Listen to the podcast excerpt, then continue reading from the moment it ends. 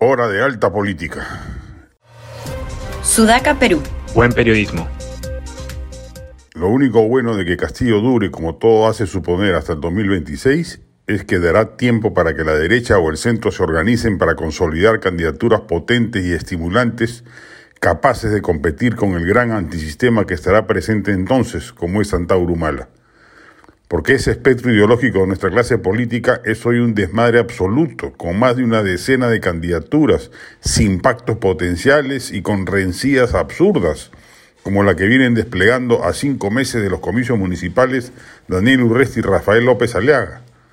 Nadie aspira a un candidato único, pero así a que, a, que haya un sólido candidato de derecha sin competidores en el mismo segmento y que el centro a su vez logre consolidar una candidatura novedosa que eventualmente nos conduzcan a una segunda vuelta entre un candidato centrista y otro derechista, que nos permita respirar tranquilos respecto del descalabro que supondría para el país el riesgo de que un antisistema radical izquierdista pase al albur de la segunda vuelta y vuelva a reeditar el fenómeno Castillo.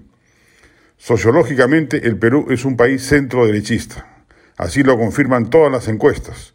Pero a la vez, subterráneamente, anida una actitud anti-establishment que desborda esas categorías ideológicas. Si la derecha o el centro arman un buen combo electoral, no deberían tener problemas en evitar que esa actitud subterránea aflore. Pero si asistimos a un espectáculo de 10 o más candidaturas dispersas, solo se abonará en favor del candidato disruptivo que aparezca. Es imperativo que el 2026 el Perú retome la senda del desarrollo democrático liberal y que con el aprendizaje de la fallida transición democrática, esta vez se plasmen reformas de mercado, en la salud y la educación públicas, en la seguridad ciudadana y en el formato político electoral.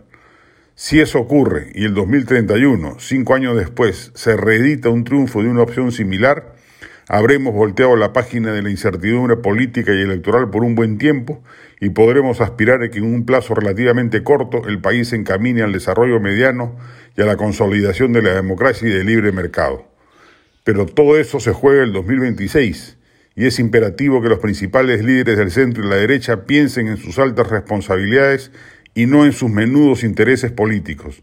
El país se está jugando mucho y las circunstancias exigen comportamientos excepcionales.